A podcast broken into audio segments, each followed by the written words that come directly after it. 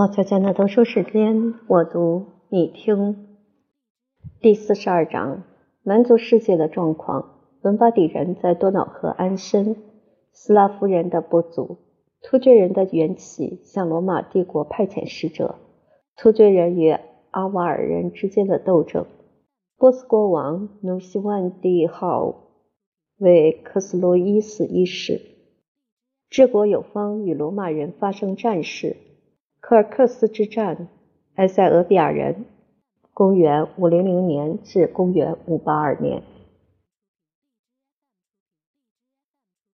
一、罗马帝国的衰弱和蛮族世界的兴起，公元527年至公元565年。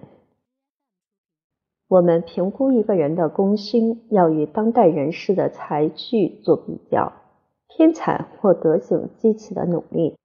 行为或思辨的人生所能到达的程度，依据的不是本身的成就，要看是否超越那个时代和民族的水准。雄伟的身材处在巨人之中，分不出高下，与侏儒在一起，一定能鹤立鸡群。列奥尼达斯率领三百名战友在温泉关壮烈成人。但他们的儿童、少年和成人教育已经有的准备，或甚至提出保证，要为国家牺牲。每个斯巴达人都会认可这种负责的行为，而且不会产生英雄崇拜的心理，因为其他八千市民同胞都有这份能力。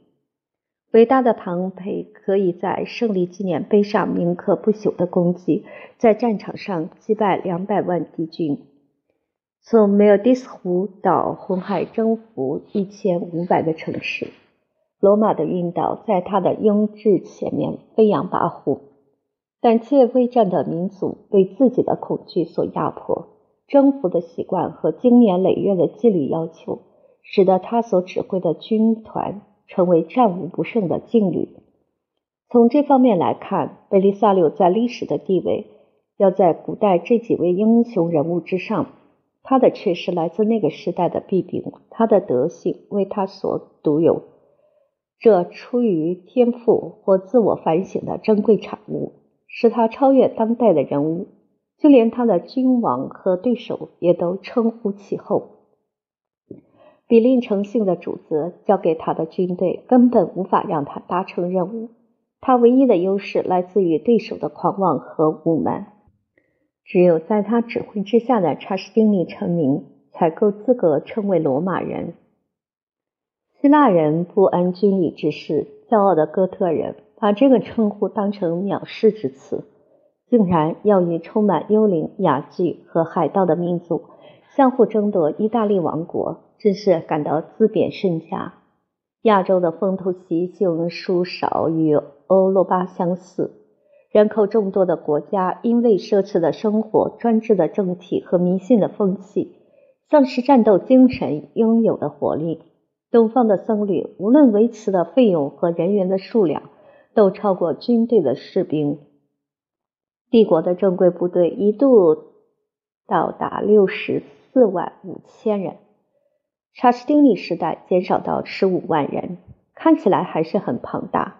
等到分散到陆地和海洋，像是西班牙和意大利、奥菲利加和埃及、多瑙河的两岸、里海沿岸以及波斯的边界，兵力显得非常单薄。市民的资财已经耗尽，士兵还是没有心想可发，只能拿掠夺和怠惰当成特权来抚慰他们的贫苦，产生有害的后果也在所不计。皇帝的代理人没有勇气，也无需冒险，就可以篡夺战争的酬劳。他们拖欠士兵的薪饷，对应付的金额还玩弄手段加以扣押或拦截。公众或私人处于不幸状况，征召军队，等到进入战场面对敌军，兵力仍然不足，民族精神欠缺。代之以满族佣兵不稳的军心及混乱的纪律，德性与自由早已丧失，残存的军人荣誉也几乎灭绝。将领的人数比其前代增加很多，致力于阻止同僚的成功，或是打击对手的名誉。同时，他们从经验获得教训：要是功勋激起皇帝的嫉妒、过失、生活罪行，应该会获得皇帝的纵容和感激。处于这样一个时代，菲利萨柳和以后的 Narcissus 能够赢得胜利，发射出灿烂无比的光辉。然而，他们的四周却被羞辱和灾祸的阴影所笼罩。查士丁尼的部将正在征服哥特人和汪达尔人的王国。生性怯懦而又野心勃勃的皇帝，为使蛮族的部队能够势均力敌，用奉承和欺骗煽起互不信任的心态。他的退让和慷慨招惹一再的伤害。就在迦太基、罗马和拉班纳的城要遭到征服者手中之时，安条克被波斯人摧毁。查士丁尼龟缩在。君士坦丁堡不敢出兵。迪奥多利克和他的女儿过去忠诚守卫上多瑙河这条天堑。即使贝利萨留获得哥特战争的胜利，对大局反而有害。原因是他们被迫离开了这个地区。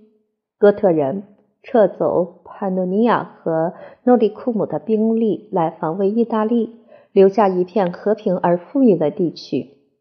罗马皇帝认为已经纳入版图，实际的所有权放弃给大胆而又最先前来的侵略者。多瑙河对岸的上匈牙利平原和歪斯拉夫山地，自从阿提拉过世以后，为戈壁德部族所有。他们尊敬哥特人的武力，藐视的不是罗马人的黄金，而是罗马人每年赠予津贴和补助背后的动机。沿着河流的工事堡垒，防备部队已经抽调一空，立即被蛮族所占领。他们的旌旗竖立在西米乌姆和贝尔格莱德的城墙上，致歉的词句带着嘲讽的语调，侮辱皇帝的尊严，令人无法忍受。啊，凯撒，你在和平与战争中不断的奋斗。所以才有这么广阔的疆域和为数众多的城市。有些地区对你毫无用处，总可以放手不理。戈壁德人是勇敢而忠诚的盟友，要是他们期待你的礼物，一定是对你的恩典有无比的信心。查士丁尼对这种僭越傲慢的态度只有充耳不闻，决定采取另外的报复方式。他从来没有坚持自己的主权用来保护臣民。反而邀请一个外来的部族入侵多瑙河和阿尔卑斯山之间的困境，占领这个区域的罗马行省。于是，伦巴第人日益高涨的势力和名声，阻止隔壁德人向外发展的野心。伦巴第人这个以讹传讹的称呼，是商人和银行家在十三世纪才传播开来。他们是野蛮武士的意大利后裔。最原始的名称是朗格巴德人，表示族人的胡须长得浓密、式样优美。我没有意愿要查询或证实他们是否渊源于斯堪的纳维亚人，或者追寻他们迁移到伦巴第以前所经过未知的地区或经历不寻常的冒险事迹。大约在奥古斯都或图拉真的时代。从古代的黑暗环境看到一线历史的曙光，首次知道他们出现在伊北河与奥德河之间，凶狠的程度远超过日耳曼人。他们乐于传播令人信以为真的恐惧，说是他们的头从外形上看起来像狗一样，在战场上杀死敌人，然后痛饮鲜血。他们人数虽少，靠收养最勇敢的奴隶来增加丁口。然而，在势力强大的邻人环绕之下，只有用武器保护高傲的自主精神。北国的风暴摧毁不知多少家族和部落，只有伦巴第这艘小帆船还漂浮在水面。他们逐渐顺流而下，向着南方和多瑙河前进。过了四百年以后，古代的英勇和名声又再度出现在世人面前。他们的行为习性还是一样的凶狠残暴。有一桩杀害皇家贵宾的事件，是奉国王女儿的命令，当着他的面执行，因为他听到侮辱的话而被激怒；看到贵宾的身材矮小，认为毫不足惧。被害人的兄长是赫鲁利国王，就把一笔贡金当成血钱，强加在伦巴底人身上。不幸和灾难才会使人恢复温和与公正的天性。这时，赫鲁利人居住在波兰的南部各省，进行无理的征讨，反而自取其辱，遭到重大的挫败，整个民族被打得四分五裂。伦巴底人的胜利有资格获得皇帝的友谊。他们在查士丁尼的请求下渡过多瑙河。根据双方签订的条约，伦巴第人攻夺诺里库姆的市镇和潘诺尼亚的城堡。劫掠的习性又使他们越过宽广的国境，沿着亚得里亚海的海岸流窜，最远抵达迪拉奇乌姆一带，竟然对罗马盟友的城镇和家园用同样残暴的方式如法炮制。那些原先逃脱魔掌的俘虏再度被他们抓走。伦巴第人否认有这些敌对的行为，皇帝也不愿追究。就是有些发起突击的军事行动，也用无伤大雅的冒险作为借口。蛮族运用武力的状况越来越严重，引起三十年不断的冲突，直到隔壁德人完全绝灭才停止。敌对的民族经常在君士坦丁堡的君王面前为自己的理由提出争辩。手段狡诈的查士丁尼会宣布偏袒而且暧昧的判决。他对蛮族几乎是同样的憎恶，就用缓慢而无效的援助，尽量玩弄技巧来延长双方的战争。他们的势力还是难以制服，尤其是伦巴第人把几万士兵送到战场以后，仍旧自认是弱势的一方，要求罗马人的保护。他们有大无畏的精神，然而勇气并不可靠。两支军队突然遭到惊慌的打击，相互逃离战场。敌对的国王带着他们的侍卫留在空无人烟的平原，获得短暂的停战以后，双方之间的憎恨又激起敌对的情绪。回想以往羞辱的情景，使得接着而来的战斗更为激烈和残酷。一场决定性的会战，有四万蛮族阵亡，隔壁德人的势力完全绝灭。查士丁尼开始转移畏惧和期盼的方向。伦巴第人年轻的君主而波因开始展现了个人的风格和气势，成为意大利未来的征服者。而斯拉夫人和保加利亚人的入侵行动，公元五二七年至公元五六五年，狂野的民族在俄罗斯、立陶宛和波兰这片大平原上迁徙，过着居无定所的漂泊生活。查士丁尼在位时期，全部并成两个主要的族系，就是保加利亚人和斯拉夫人。按照希腊史家的说法，前者靠近黑海和梅尔迪斯海，他们的姓氏或血统来自匈奴人，生活方式与鞑靼人完全类似，非常简陋，为世人所周知，可以毋庸赘述。他们是大胆彪悍，而且。设计高明的弓箭手，每人都有成群不知疲累的马匹，可饮马奶。等到盛大的宴会，就食用马肉。养育了成群的牛羊在后面追随前进，或在前引导。有时顺着留下的奇迹，可以找到逐水草而居的营地。无论是多么遥远的国家，或是无法通行的地区，都阻止不住他们的入侵行动。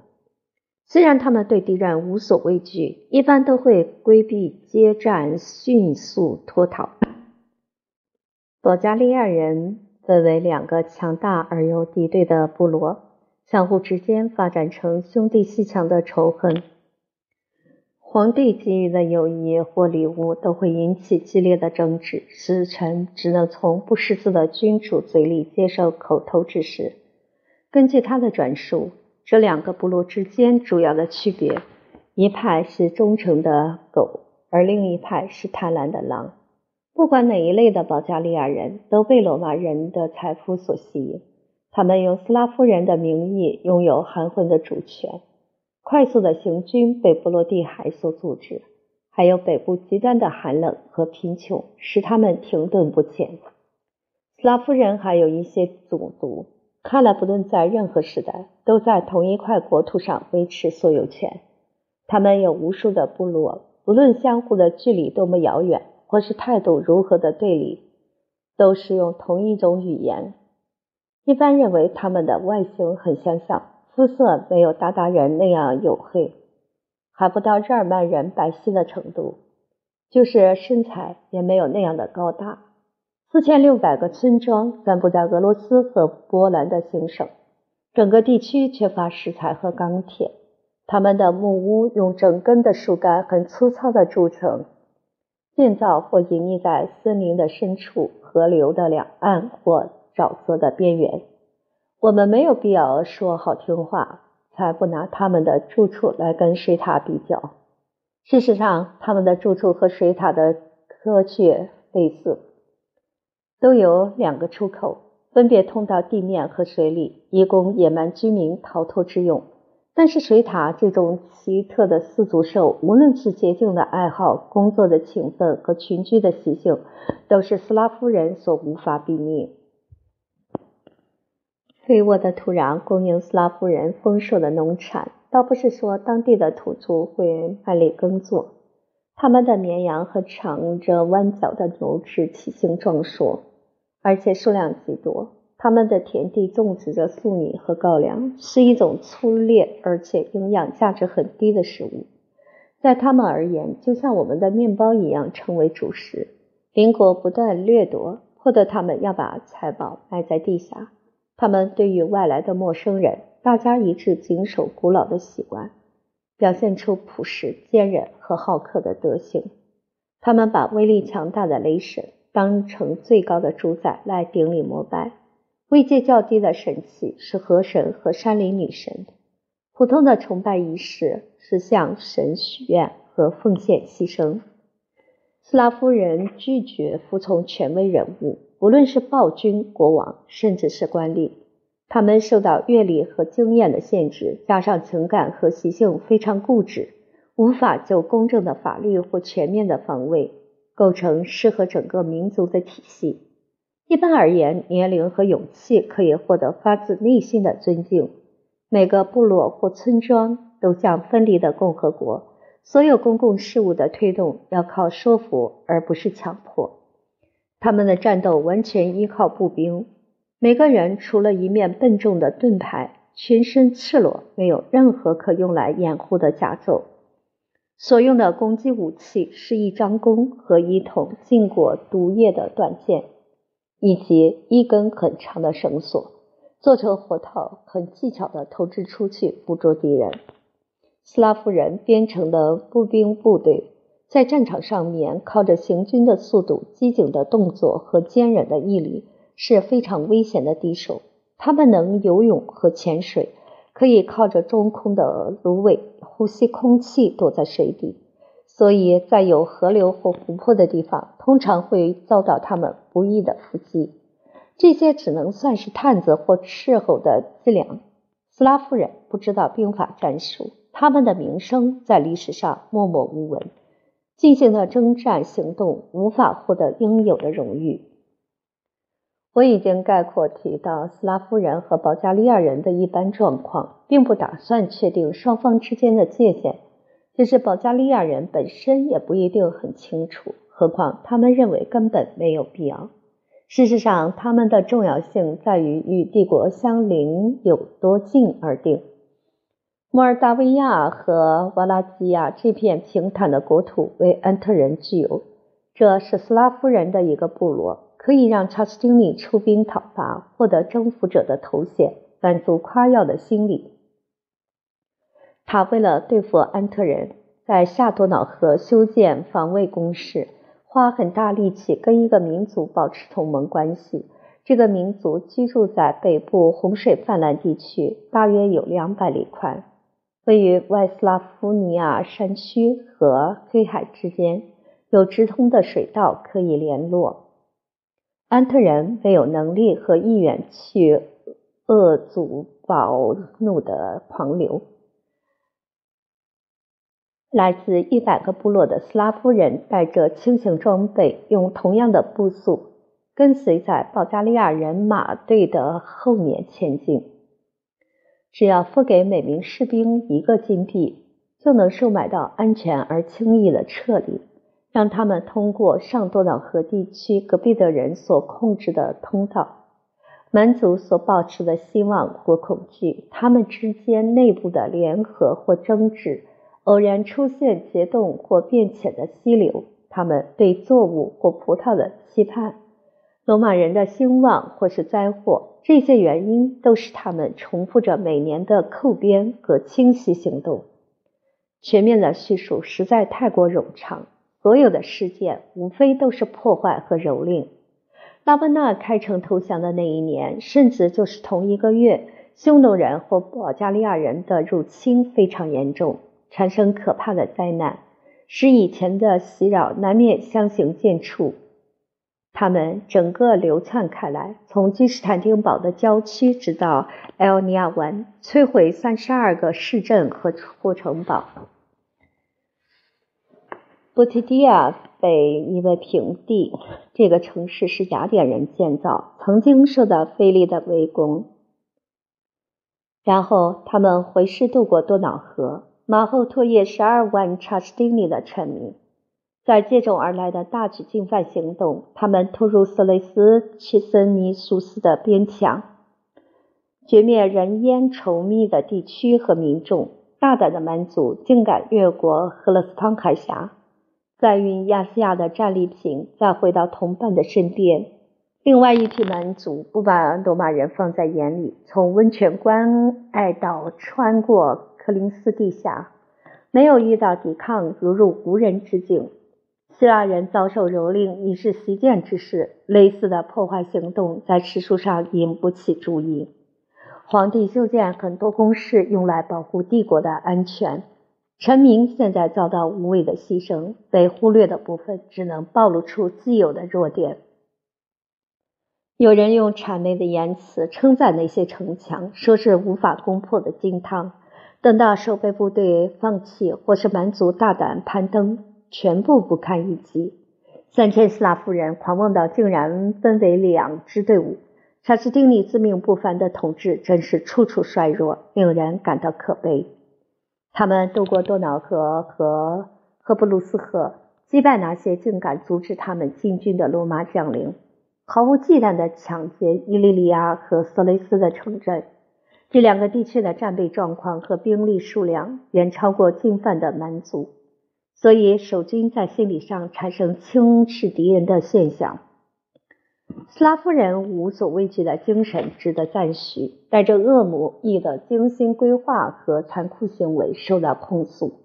因而玷污名声，说他们根本不考虑俘虏的地位、年龄和性别，就施以令人发指的刺刑，或者活生生将犯人的皮剥去，或者用四根木桩将手足绑紧，再用木棍将人击死，再不然将人关在很大的建筑物里，与战利品和牛只一起葬身在火焰之中。这些都是战胜的蛮族无法带走或者妨碍行军的东西。公正的叙述是令人毛骨悚然的行为，不要刻意渲染。或许发生前述的状况也不会太多。残酷的报复法条有时也可以成为借口。托比鲁斯围城之战，负隅顽抗的守备激怒斯拉夫人，他们杀死一万五千名男丁，但是饶恕妇女和儿童。最有价值的俘虏通常会保留下来。提供各种劳务或是支付赎金，奴役的生活和管理不会很严苛，期限也不会太长，释放很快，而且条件很宽大。查士丁尼的臣民或史官基于气愤，发出义正辞严的指责。普罗科皮乌斯非常肯定地表示，在三十二年的统治期间，蛮族的入侵每年要使罗马帝国丧失二十万居民。土耳其的欧洲部分几乎等于查士丁尼的行省。要是依据普罗科皮乌斯的估计，三十年损失六百万人，这个地区可能无法出现这样大的数量。三、突厥人在中亚建国及向外扩张的状况。公元五四五年，在这次状况模糊的灾难之中，欧洲感受一场变革而震惊不已。世界上首次出现突厥人这个称呼和民族。就像罗姆路斯一样，这个好战民族的始祖被母狼所哺乳，后来有众多的后裔子孙。突厥人的旗帜就拿这种动物作为象征，用来保存神话的记忆或是传奇的观念。无论是拉丁姆或是西西亚的牧人，即使相互之间没有任何交往，都会产生同样的创建。距离里海。为冰洋，中国和孟加拉国湾都有两千里的地方，有一条极为显著的山脉，是亚洲的中心和顶峰。不同的民族分别称为伊姆斯山、卡夫山、阿尔泰山、金色山脉或地球的腰带。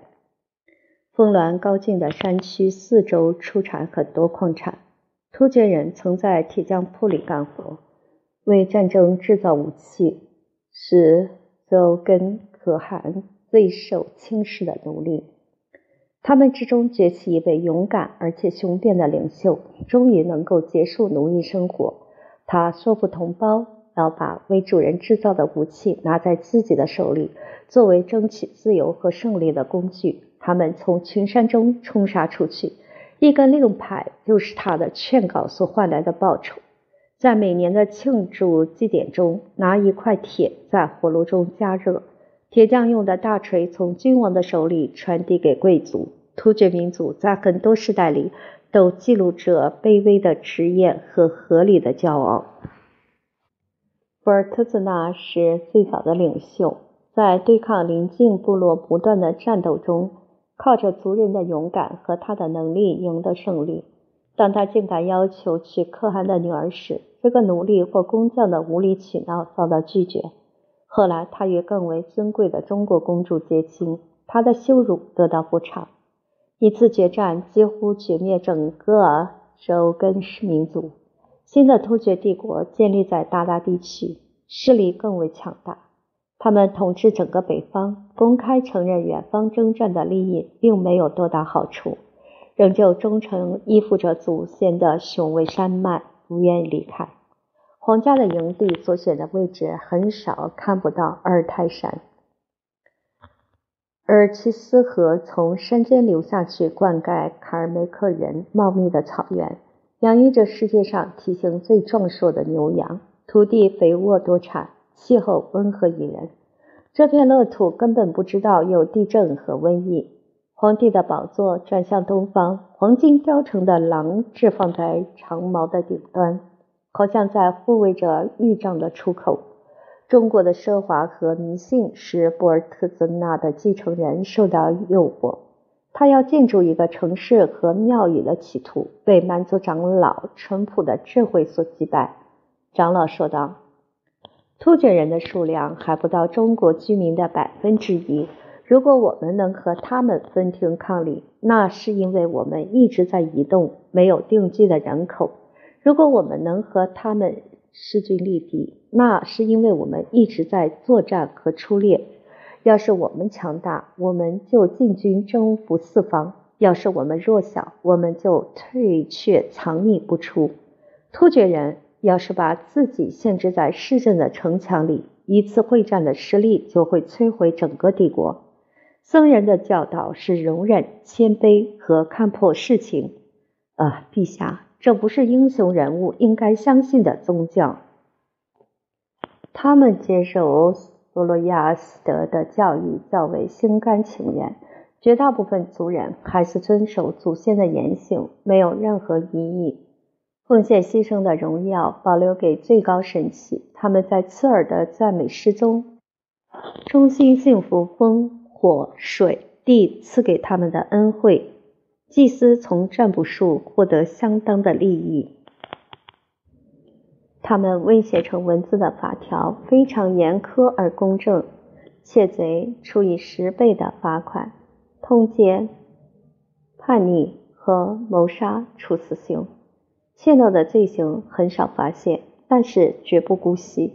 施加的惩罚极为严厉。由于隶属的民族都在突厥人的旗帜下面进军，他们的骑兵无论人马都号称以百万计。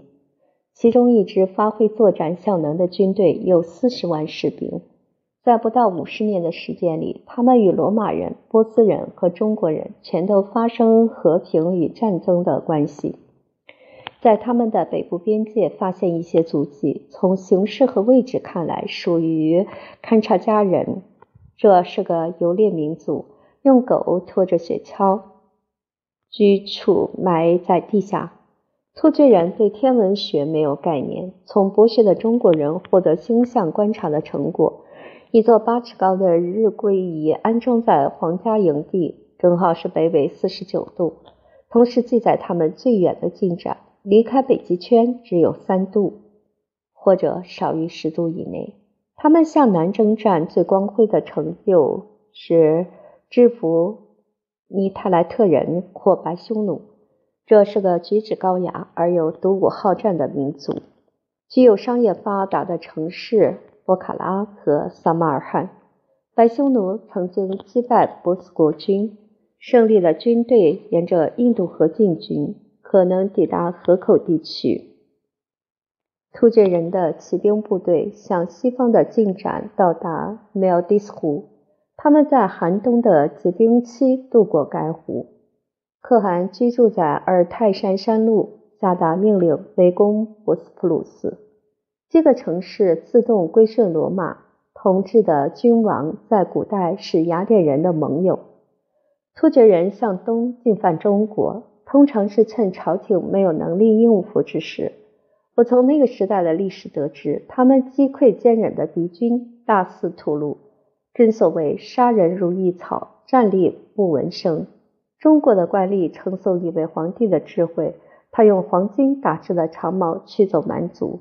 突厥国君有鉴于野蛮帝国有广大的疆域，逼得要建立三个属国，从自己的血影中选派国王。他们很快忘记臣属的地位和听命的忠诚。奢华的生活使征服者日趋虚弱，除非是一个勤奋的民族，否则会带来致命的后果。中国的政策是唆使被征服的民族恢复独立自主。突厥人的势力仅限于一段期间，大致有两百年左右。突厥人的名声和主权在亚洲南部地区重新恢复是后来年代的事。那些继承原有领域的朝代，他们的历史与罗马帝国的衰亡没有关联，慢慢归于平静而被人遗忘。